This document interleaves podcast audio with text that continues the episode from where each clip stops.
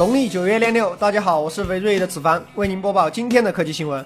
黑莓今天发布了安卓手机 Detect 六零，搭载骁龙八二零处理器，配备五点五英寸二 K 屏幕，四加三十二 GB 内存组合，前置八百万，后置二千一百万像素摄像头，电池容量三千毫安，支持快充，售价四九九美元。硬件外包摒弃了全键盘的黑莓手机，还能叫 BlackBerry 吗？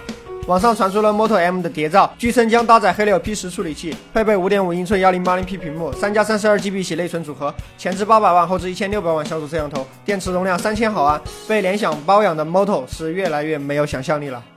魅族官方称将于十一月三号发布 Pro 六 S。黄章此前也表示，打磨这个东西没有商业逻辑，热爱就不断的去改进，希望你们也喜欢。